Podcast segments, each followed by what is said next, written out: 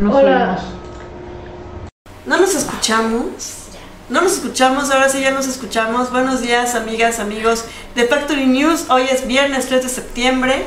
Estamos desde la ciudad de Comitán de Domínguez, Chiapas. Mujeres comunicando, mujeres informando. ¿Cómo estás, Itzel? Hola, muy buenos días, muy buenos días, fríos días y este, Ay, ricos fríos. días. Ah, y como siempre, pues dando la bienvenida a todas las personas que nos escuchan a través de las cámaras y a Rox, a nuestra querida Rox que está atrás de las cámaras como siempre. eh, En la producción En la este producción programa. y echándonos porras y, y este y comentando también. Así es, y bueno, estamos a 18 grados centígrados con una sensación térmica de 15 grados centígrados. Mi garganta se los está diciendo. Está, va a estar nublado, está nublado ahorita. Se esperan algunos chaparrones durante el día en esta región y la temperatura máxima va a ser de 26 grados centígrados. Y bueno, vamos a decirles las noticias. El día de hoy vamos a empezar con las noticias. En las nacionales hay 110.846 casos activos estimados de COVID-19. Detectó el Instituto Nacional de Migración 147.033 migrantes indocumentados de enero a agosto. Este mismo instituto eh, revisa accionar de agentes en operativos migratorios en Chiapas. Validan elecciones en otros siete municipios. Pide justicia para el feminicidio de su hija. Retornan más familias desplazadas de Pantelón. Fuerte accidente en Teopisca. Joven salió de un bar, lo atropellaron y regresó a tomar. Asaltan a joven en la entrada a Zapata aquí en Comitán de Domínguez. Matan a joven a balazos en Comitán. Y en Margaritas chocó por ir distraída con su teléfono. Estas son las noticias. Esto es Factory News. Buenos días.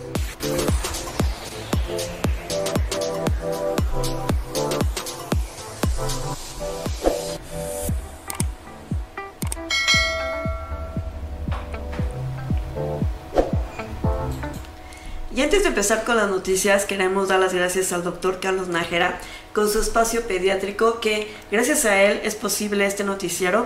El espacio pediátrico es importante comentarles que da los servicios de pediatría, odontopediatría, cirugía pediátrica, neumología pediátrica, cardiología pediátrica, alergia e inmunología pediátrica. Y bueno, también realiza tamices auditivos, cardiológico y metabólico, todas las vacunas del sector público y también privado. Todo esto es pediatría y también fíjese que da servicios de ginecología, ortodoncia, traumatología y ortopedia. El doctor Carlos Nájera, a través de su espacio pediátrico, los espera en la colonia Guadalupe de este Comitán de Domínguez Chiapas. Está ubicado en la Cuarta Avenida Poniente Norte número 8 y el número telefónico por si gusta realizar alguna cita es el 963-101-4031. 963-101-4031. El espacio pediátrico es ahí donde eh, pues cuidan a sus hijos y a sus hijas. Y bueno, empezando con las noticias del día de hoy, pues a pesar de que la curva de contagios de COVID-19 en México continúa a la baja, los casos activos, es decir, con capacidad de contagio, se incrementaron al pasar de 107.520 reportados este miércoles a 110.846 notificados al día de hoy viernes. La Secretaría de Salud informó que los contagios confirmados suman este jueves, el jueves del día de ayer, 18.138 con un total de 3.387.885 contagios en lo que va de la pandemia, mientras que los decesos se elevaron en 993 con un acumulado de 261.000 496. La velocidad en la reducción de los contagios confirma su tendencia a la baja, pues la caída de casos positivos de 14% para el periodo del 15 al 21 de agosto en comparación con la semana epidemiológica previa. Y bueno, pese a ello, la ocupación hospitalaria se redujo un punto porcentual, tanto en camas generales como con ventilador, que reportan una tasa de ocupación de 49 y 44% respectivamente. Y en cuanto a la actualización en la Estrategia Nacional de Vacunación, la dependencia federal indicó que este miércoles se aplicaron 470.311 dosis con un acumulado de 85.845.792. Bueno, y lo que va a la alza son la migración de enero a agosto del presente año. El Instituto Nacional de Migración eh, de la Secretaría de Gobernación detectó aproximadamente 147.333 33 migrantes indocumentados en el país, lo que representa el triple de los registrados en el periodo de 2020 cuando se obtuvieron 48.398 de los 147.033 personas migrantes extranjeras, 147.863 son originarias de América y el resto de Asia, Europa, África y Oceanía.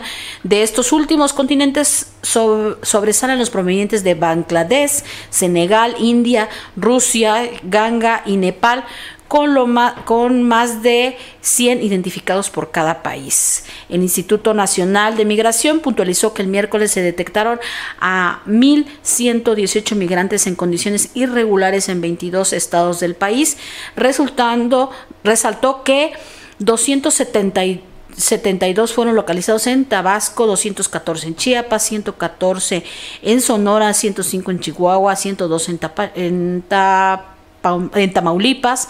Los indocumentados provenían de 21 países distintos, 438 eh, de Honduras, 355 de Guatemala, 70 de Nicaragua, 70 de El Salvador, 65 de Haití. 37 de Ecuador, 25 de Cuba, 14 de Brasil, 14 de Venezuela, 6 de Colombia, 6 de Estados Unidos, 4 de Chile, 4 de Guayana, 3 de Perú, y una de las naciones de la República Dominicana, Argentina, Belice, Panamá, Bulgaria, Francia y Gabón. Total que esto va a la, a, la alta la migración aquí pues por este paso de Chiapas. Y bueno, frente a las agresiones cometidas por agentes federales inventados en el estado de Chiapas, el Instituto Nacional de Migración informó que revisa el proceder de su personal en los operativos de control y verificación que se han llevado a cabo en los últimos días, pues aquí en el estado. Puntualizó que se está dando seguimiento a los incidentes eh, registrados que se han difundido en redes sociales para tomar las medidas correspondientes a fin de que la actuación de los agentes se apegue a los protocolos establecidos. En una tarjeta informativa, este instituto se refirió a las denuncias que hicieron representantes de medios de comunicación en el sentido de que fueron agredidos por el personal migratorio para interferir o censurar su trabajo, así como reprimir la libertad de expresión. Al respecto, el organismo manifestó que también revisa sus casos luego de refrendar su respeto por el trabajo periodístico. El instituto dijo tener la responsabilidad de garantizar la labor de los medios de comunicación a los que eh, pedimos su comprensión para la realización de nuestras labores, eh, eh, dijeron, y el 30 de agosto pasado el organismo suspendió a dos agentes federales adscritos en Chiapas por patear a un migrante en la cabeza durante un operativo en la carretera Tapachula-Arriaga, a la altura del poblado Cruz de Oro, Tuzantán. En los últimos días, agentes de migración y personal de la Guardia Nacional han detenido y dispersado de manera violenta caravanas de migrantes indocumentados que buscan internarse en territorio nacional, lo que ha generado una ola de críticas tanto a nivel nacional como internacional. Bueno, y después de eh, tanta espera y de, tanta, de tanto momento de tensión a raíz de las elecciones pasadas, eh, pues ya eh, algunos municipios se confirmaron, se confirmaron la validez de las elecciones en los municipios de Catazajá, Ostuacán, Citalapa, La Concordia, Villa, Comatitlán, Comitán y Ángel Albino Corso. A través de videoconferencias se hicieron entrega de las actas, de las constancias de mayoría y validez de, de las planillas ganadoras de estos municipios. El tribunal, el tribunal electoral confirmó la mayoría de votos, la validez de la elección del municipio de La Concordia, el cual tenía un proyecto de, de el cual tenía un proyecto de la magistrada Ángel Karina Ballinas Alfaro. También la magistrada eh, Sofía Ruiz Olvera dijo que consideró no adecuada la propuesta de anular las elecciones debido a que no existen eh, los medios de propuesta idóneo, de pruebas idóneos para acreditar las causales de, error y dolo de las casillas, además de no acreditarse que en más de 20%, en más de 20 de las casillas se haya decretado nulidad, razón por las cuales se apartó del proyecto. El magistrado Gilberto Batiz García también votó en contra del proyecto, por lo cual se confirmó la validez de las elecciones en el municipio de La Concordia a favor de la planilla registrada por el partido, en, eh, partido Encuentro Solidario. Así es que, pues después de, tantas controversias, algunos municipios ya tienen su carta de validez y sus candidatos o futuros presidentes municipales que iniciarán el primero de octubre. Y bueno, la red de familias víctimas de feminicidio y muchas feministas estamos contentas en el estado de Chiapas porque después de largos años, después de estar esperando justicia, por fin se hace. La señora Yamili Trejo exhortó a las autoridades de impartición de justicia a aplicar la ley conforme a derecho en el caso del feminicidio de su hija Yuri, cometido en el 2016. Esto en el marco de la audiencia para dictar sentencia al presunto responsable que se llevaría a cabo el miércoles pasado. Mencionó que al inicio del proceso legal para buscar justicia se encontró con tráfico de influencias para dilatar los avances, sobre todo en el caso del defensor del imputado que había sido funcionario de impartición de justicia. Detalló que el imputado fue detenido en marzo del 2017, desde ese momento fue detenido por el abogado, eh, defendido por el abogado Rotter Díaz, quien logró que no lo vincularan a proceso presuntamente por tráfico de influencias, porque él había sido juez y posteriormente fue designado fiscal de procedimientos de juicios orales. Al darse cuenta que al inicio del proceso el acceso a la justicia pues se dificultaba, presentó un amparo ante tribunales federales para que revisaran el caso logrando un dictamen a su favor al emitirse una orden de reaprehensión y vinculación a proceso para el presunto culpable que había sido liberado también en ese año, en el 2017.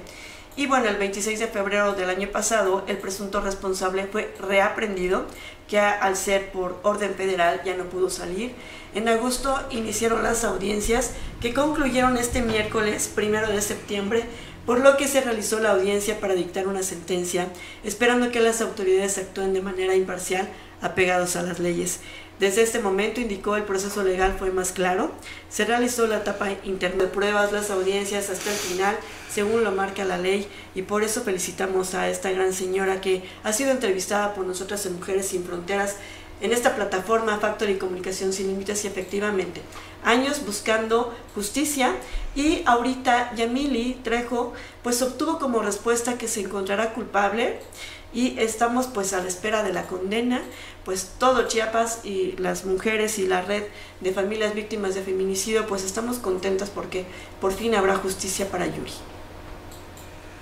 Y bueno, también hablando de justicia, retornan más familias desplazadas a Panteló. El Centro de Derechos Humanos Fray Bartolomé de las Casas, Asociación Civil Fraiba, informó que otras nueve familias integrantes de las abejas de Acteal retomaron retornaron a Panteló después de que salieran de manera forzada por el miedo provocado por la violencia generalizada en el municipio, en este municipio. La violencia, eh, pues desplazó a un total de 53 familias, personas de, que se encontraban en San Cristóbal de las Casas, así como tres familias compuestas por 11 personas de Quetzil Poblado y Quetzil Centro, quienes pidieron a los consejos municipales de Panteló y a las 83 comunidades el regreso de manera este, pacífica y sin violencia y seguro y armonioso. Estas, estas abejas, quienes ya llevan muchos años, casi 29 años,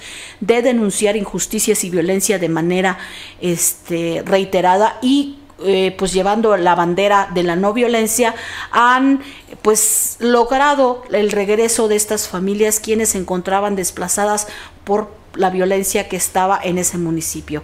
Eh, por lo pronto, los integrantes de, de estas organizaciones destacaron que las organizaciones nacionales e internacionales han estado realizando observaciones de derechos humanos y los impactos de la violencia en la región, destacando que los desplazados aún tienen miedo y están preocupados por sus vidas. Y bueno, en Teopisca hubo un fuerte accidente. El día de ayer se reportó un fuerte accidente en la entrada al municipio de Teopisca. Reportes indican que hay heridos y miles de pesos en daños materiales y aún se desconocen las causas del percance. Las autoridades arribaron al lugar para realizar las investigaciones correspondientes y deslindar responsabilidades. Y aquí en Comitán, en las regionales, un joven que salió de un bar lo fue atropellado, eh, se encontraba en presunto estado de ebriedad, no vio el cruce, tomó sin precaución, se encontraba más o menos a la altura de la UDS eh, sobre el Chichimá Boulevard y este fue atropellado, alcanzado por un carro golpeado. Los paramédicos lo, lo ayudaron, pero pues decidió eh, regresar a tomar después del susto, pues tiene que tomar un poquito más para que se le pase el, el susto y no se lo lleven. Y no era viernes. y no era viernes, además. Creo que está adelantando su 15 de septiembre. es la decepción. Y dio el grito, dio el grito. adelantado, pero lo dio. Y bueno, asalta a la joven en la entrada Zapata de aquí en Comitán de Domínguez, una persona del sexo masculino que caminaba rumbo a su hogar, fue interceptada por dos delincuentes que tras robarle sus pertenencias le dieron una golpiza, dejándolo tirado entre los matorrales y la víctima fue atendida por paramédicos. La noche del jueves, alrededor de las 21 horas, justo en la entrada Zapata, Carlos N., de 26 años de edad, dos sujetos le exigieron sus pertenencias, a lo que se negó. Esto enfureció a los asaltantes, por lo que provocó que lo golpearan, dejándolo con varias lesiones y tirado. Tras arrebatarles las cosas, se dieron a la fuga sin que nadie los detuviera. Vecinos del lugar, al escuchar los lamentos de la víctima, solicitaron el apoyo de las autoridades y de socorristas, quienes, eh, pues, le dieron sus datos y dieron parte los, de los hechos y paramédicos de protección civil le brindaron los primeros auxilios. Pues así, lamentable. Lamentable también el fallecimiento de un joven de aproximadamente pues 26 años. Eh, fue alrededor de la una de la mañana que eh, este jueves cuerpos de emergencia se movilizaron sobre el bulevar Juan Sabines de aquí de pues de, de Comitán a la altura del municipio de eh, pues, la, salida del municipio de Las Margaritas, entrada del municipio de Las Margaritas a la altura del CBT 108 tras un reporte de un violento asalto. Eh, paramédicos de protección civil encontraron eh, pues sin movimiento a Felipe N tirado sobre el pavimento, quien era acompañada de quien era acompañado de una joven aparentemente su pareja quien este, conducía un vehículo Audi de color blanco, el cual presuntamente se dirigía a las Margaritas. Este muchacho lo encontraron tirado con dos impactos de bala. El, el joven con el que la joven con la que viajaba mujer, la cual mencionó que se pararon por un momento cuando sujetos desconocidos forcejearon con Felipe N para arrebatarle una mariconera, la cual no lograron quitarle y estos le dispararon. Los agentes de servicios periciales acudieron al lugar para realizar las diligencias correspondientes como el levantamiento del cuerpo. Lamentablemente falleció el muchacho. Descanse en paz, Felipe una pena. Y bueno, la conductora de un auto resultó con lesiones en el cuerpo luego de que chocara contra eh, su automóvil contra la muralla de contención y estuvo a punto de atropellar a un grupo de trabajadores de mantenimiento sobre el bulevar El Sol en la cabecera municipal de Las Margaritas eh, la tarde del día de ayer alrededor de la 1.35. Esto cuando la conductora conducía sobre el bulevar su auto de la marca Dodge de color blanco con el estado de Chiapas eh, pero según testigos iba hablando por teléfono y a exceso de velocidad. Lo anterior ocasionó que al pasar una curva perdiera el control y terminara arriba del camellón, derribando esta valla de contención. Y pues bueno, así las noticias el día de hoy, eh, viernes 3 de septiembre. Ya saben que tenemos al espacio pediátrico con el doctor Carlos Nájera, quien les puede dar un servicio bastante bueno, porque sabemos que hay muchos contagiados, muchos niños y niñas contagiados de COVID, que, que, bueno, no padecen de tantas eh, reacciones ante, la, ante el virus, sin embargo, pues un buen tratamiento es importante y qué mejor que el doctor Carlos Nájera como buen pediatra que les puede dar este servicio. Y bueno, vamos a un pequeño corte, regresamos.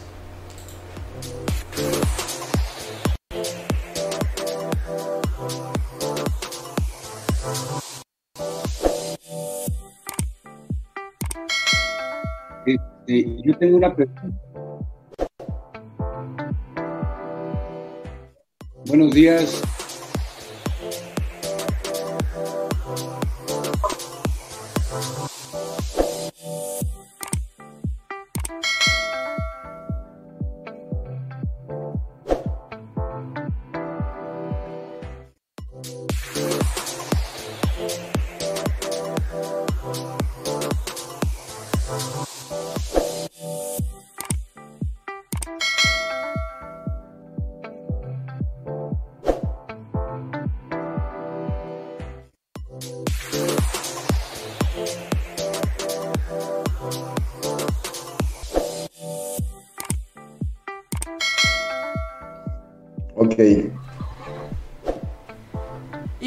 El tus indicaciones, Rose. Y bueno, el día de hoy, pues ya saben que tenemos nuestra sección de análisis político en Alzuco Montalvo. Y el día de hoy va a estar buenísimo. ¿Cómo le hago aquí para el cambio de foto tema? porque vamos a hablar de hacia dónde se inclina la balanza en la nueva legislatura y qué destino le esperan a las reformas electorales y de organismos autónomos previas por AMLO. Y pues bueno, buenos días Memo Montalvo, te dejamos. Memo, ¿nos escuchas? Tenemos algunos problemas de audios, ahorita los resolvemos. ¿Nos escuchas, Memo? ustedes me dicen cuando Perfecto, pues ya te estamos cediendo la palabra, te dejamos en tu sección al surco Montalvo, en donde vamos a hablar de hacia dónde se inclina la balanza en la nueva legislatura. Esto es Factory News. Muy bien, muy buenos días. Eh, buenos días Lupita, buenos días Itzel, Rose. Hoy tenemos un invitado de lujo que es ni nada más ni nada menos que el licenciado y doctor en Derecho, Luis Enrique García García, un experto en materia legislativa desde hace muchísimos años, a quien le damos la bienvenida. Muchísimas gracias, eh, Luis Enrique, por acompañarnos en esta sección al sur. Bueno, ahí ya me escuchan, eh, Guillermo. Sí, ya te escuchamos, Luis. Bien, pues este, muchas gracias por la, por la, por la invitación. Es eh, un gusto estar contigo y con tu, con tu público.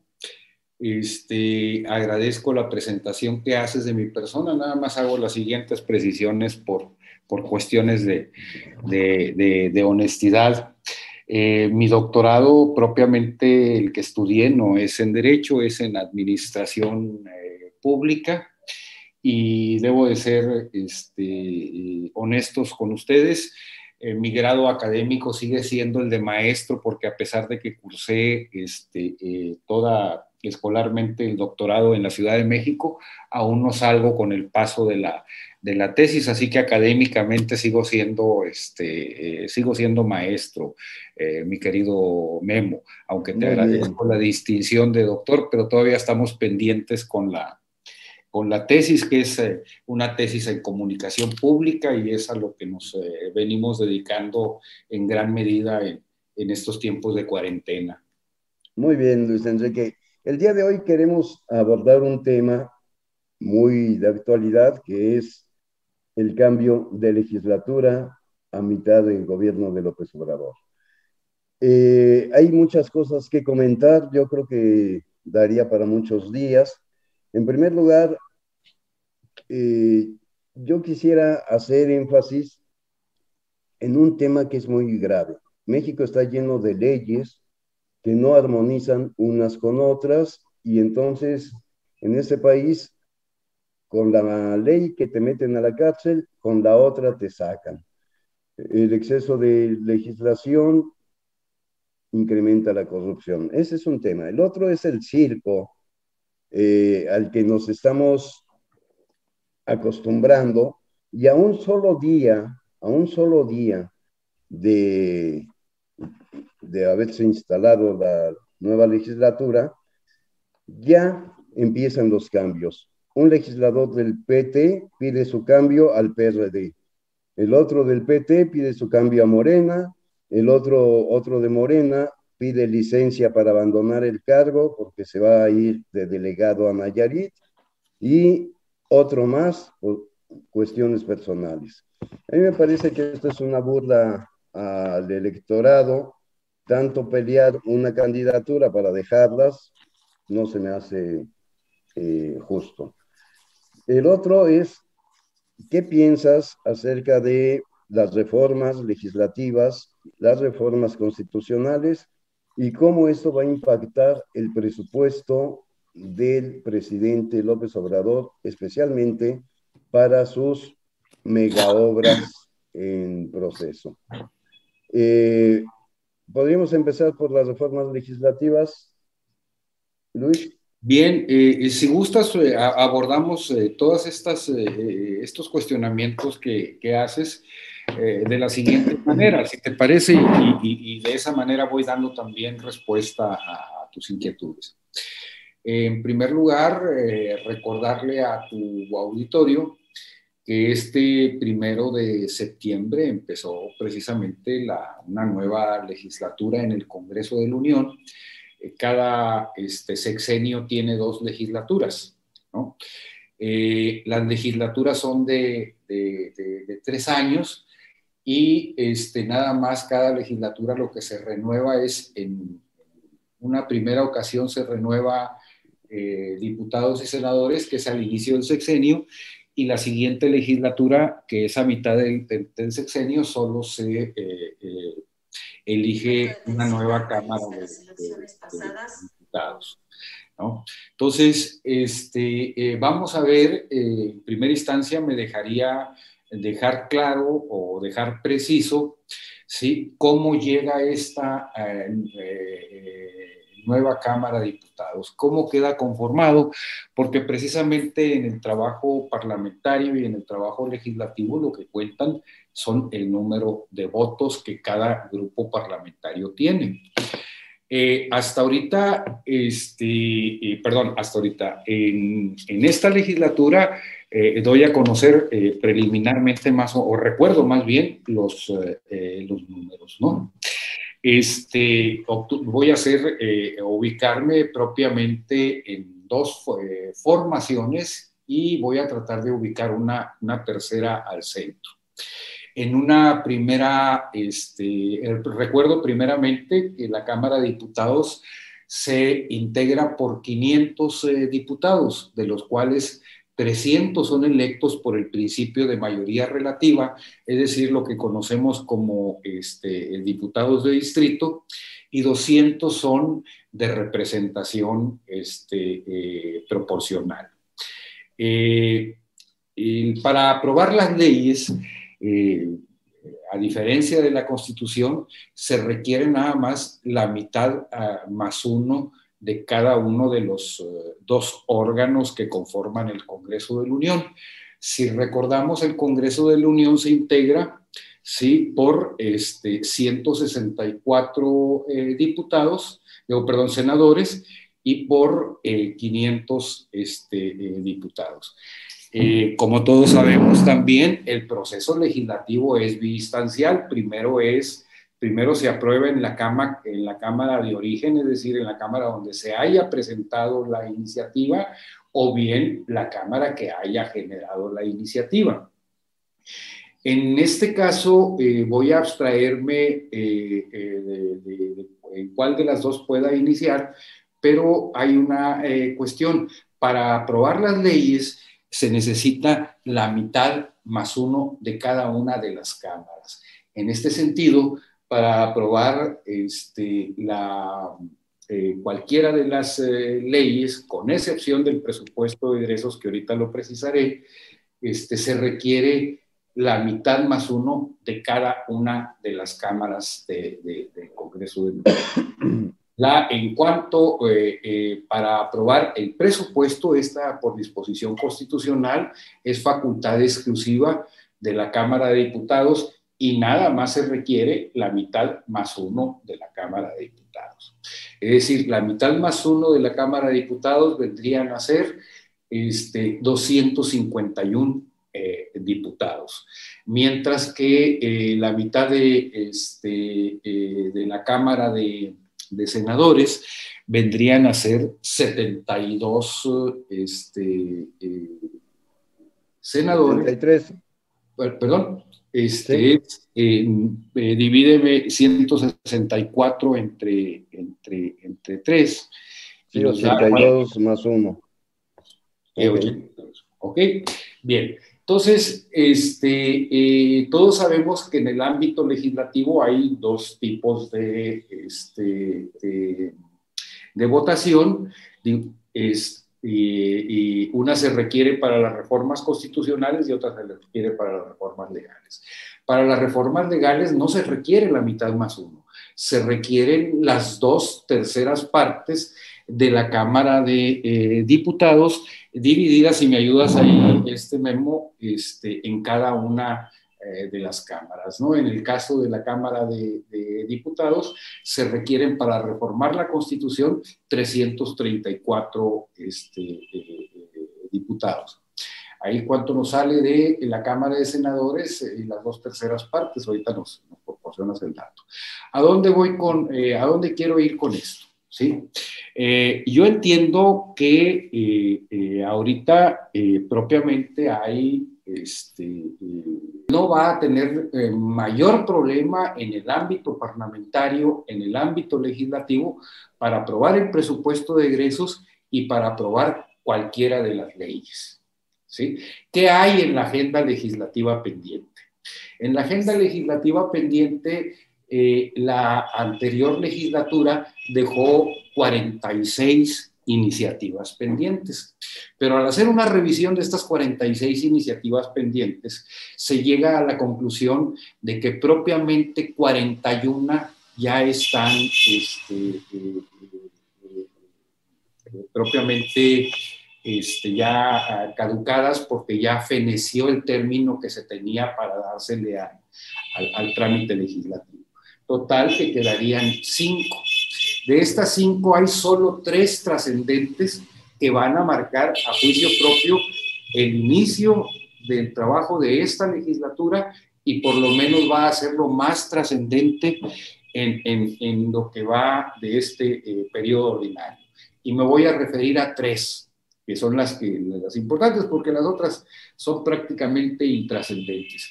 Y las tres son las siguientes. Primero es el presupuesto de ingresos, que tenemos hasta el día 15 de, ¿cómo se llama? De, noviembre. De noviembre, que se tiene hasta el día 15 de noviembre para poder, este, eh, eh, eh, para poder aprobarlo.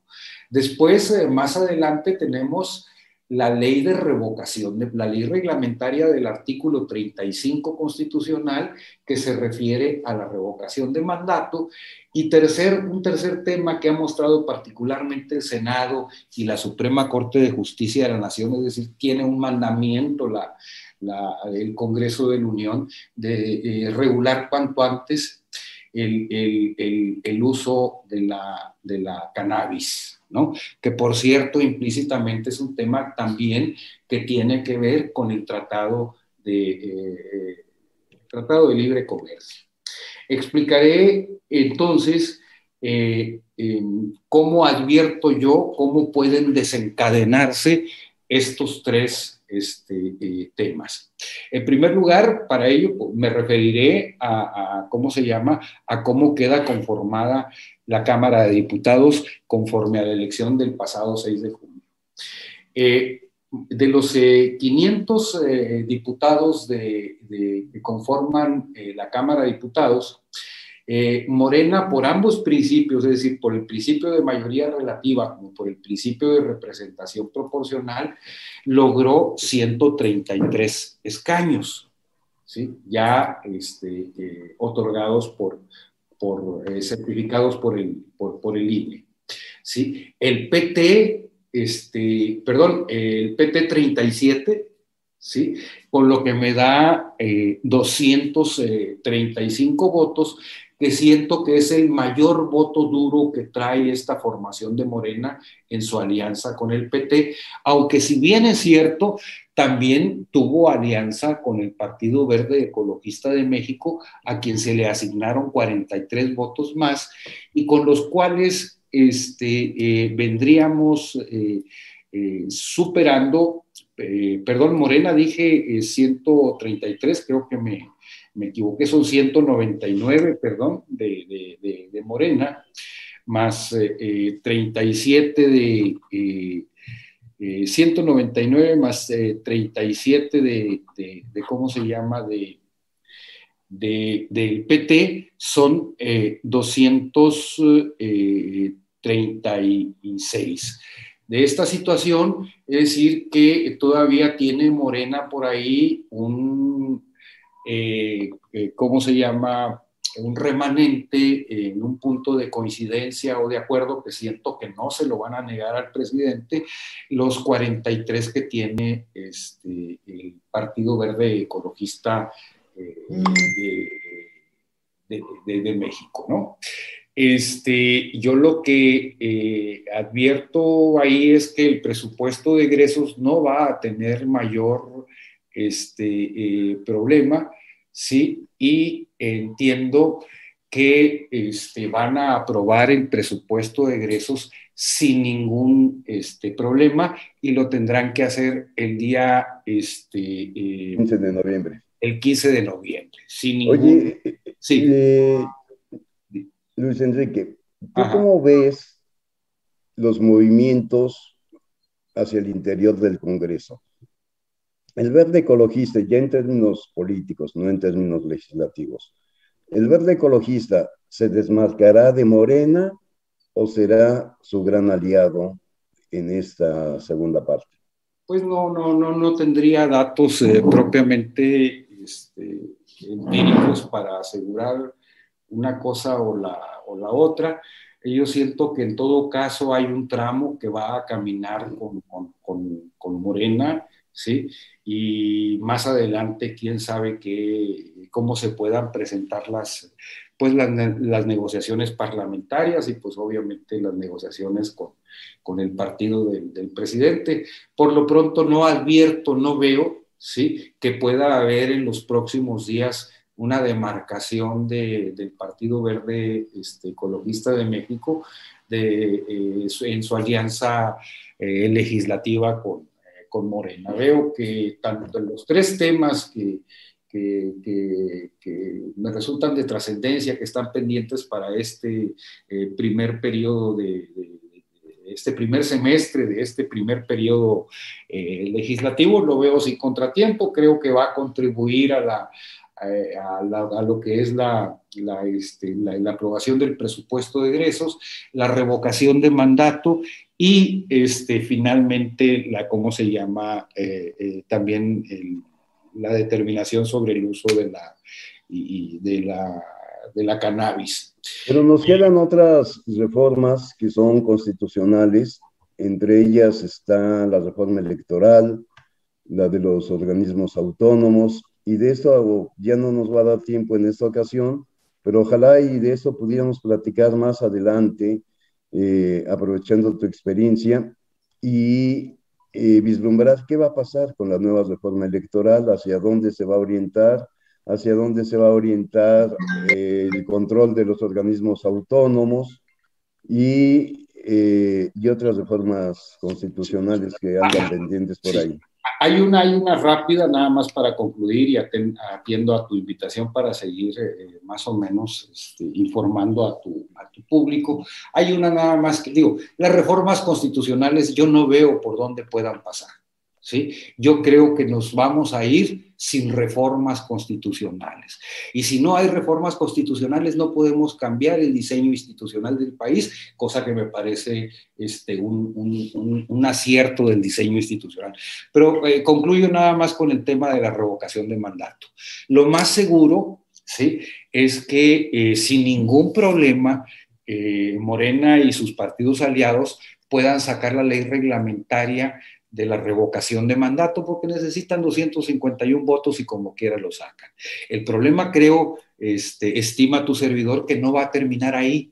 Creo que, se, que este, finalmente el tema de la revocación de mandato de la ley reglamentaria lo va a venir resolviendo la Suprema Corte de Justicia de la Nación, aun cuando Morena lo, apoye, lo, lo apruebe y sus aliados lo aprueben en Cámara de, de, de ¿sí? No sé si eh, tengamos ahí presente con tu público que la Constitución habla de revocación de mandato como un instrumento ciudadano, es decir, que el 3% de los ciudadanos pueden pedir que después del tercer año de gobierno de un presidente se pueda pedir la revocación de mandato. Ese es el punto.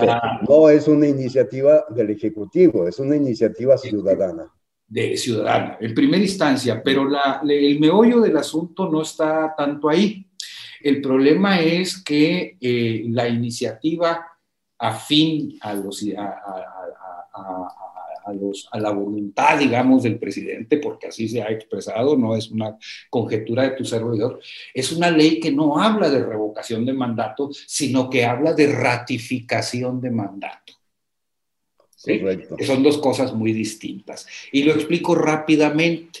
¿sí? La revocación es un instrumento ciudadano donde los ciudadanos dicen, hey, quiero que le, este, eh, que, que termine anticipadamente esta persona como presidente. ¿sí? Se convoca, el INE convoca una eh, consulta eh, ciudadana, digamos, ¿sí? y donde si vota el 40% eh, del padrón electoral, independientemente de cuál sea el resultado, pues se le revoca o no el, el, cargo. La ratificación es distinta y para el caso del presidente no está prevista en la Constitución Federal. ¿sí? Por ejemplo, en el caso, te lo voy a decir, de los eh, magistrados, en el caso de, los eh, tribunales locales, se habla que un magistrado va a durar en su cargo seis años, pudiendo tener un cargo, pudiendo prorrogarle el cargo por otros seis años previa ratificación de mandato. ¿sí? Pero aquí en ningún lugar dice que el presidente va a durar tres años y que, se, y que podrá durar otros tres años previa ratificación de mandato. Entonces la Constitución no habla de ratificación de mandato. La Constitución habla de revocación del cargo y esto tiene que ver con una cuestión de fondo, que es la cuestión propagandística. Si la Constitución no prevé la, eh, ratificación de mandato, entonces, ¿por qué habremos de ir ¿sí? a un acto, digamos, anticipado ¿sí? al proceso electoral. ¿Por qué? Porque finalmente lo que le permite al presidente es hacer un ejercicio propagandístico donde, y, que además está prohibido por la propia, este, expresamente por la propia constitución, que los poderes públicos puedan hacer propaganda este, a favor o en contra de la revocación de, mandato. Oye, eh, eh mi querido máster, tenemos un tema muy extenso, si va a haber revocación o no la va a haber en el mes de marzo. Eh, es un tema muy apasionante junto con la legislatura. Yo quisiera eh, que con tu voz autorizada nos aceptaras una nueva invitación a continuar con este tema que es inagotable sin duda y del cual tú podrías hablarnos años y años sin parar y este, yo quisiera invitarte porque tus conocimientos y la forma de expresarlos nos abren muchísimo al entendimiento de lo que es el Congreso de la Unión, la Cámara de Senadores, la de Diputados y la mecánica en cómo legisla este país. Con mucho gusto, Guillermo, con mucho gusto. Yo te, aprecio mucho el tiempo que me permitieron estar con, con ustedes y, cuando me invites, adelante con este, con los temas que gusten, siempre ha sido este, parte de, una, de un proyecto personal, ayudar a, difundir este tipo de, temas. Muchísimas gracias a nuestro invitado de lujo, el máster Luis Enrique García García, por compartirnos estos conocimientos. Muchísimas gracias a quienes nos acompañan en Factory Comunicación Sin Límites y nos estaremos viendo este próximo lunes a la hora de siempre, las 8 de la mañana. Muchísimas gracias y hasta luego. Hola, soy Albores y esta es mi casa. Te invito a un mundo nuevo por descubrir. Si cuentas con un gran sentido de empatía y humanitario, te apasiona la salud y bienestar de la sociedad, definitivamente la licenciatura en enfermería es para ti. Contamos con 40 programas educativos de excelencia, avalados por la Secretaría de Educación, enfocados al mundo competitivo. Te mereces un futuro, te mereces una escuela como UDS. ¡Inscríbete ya! UDS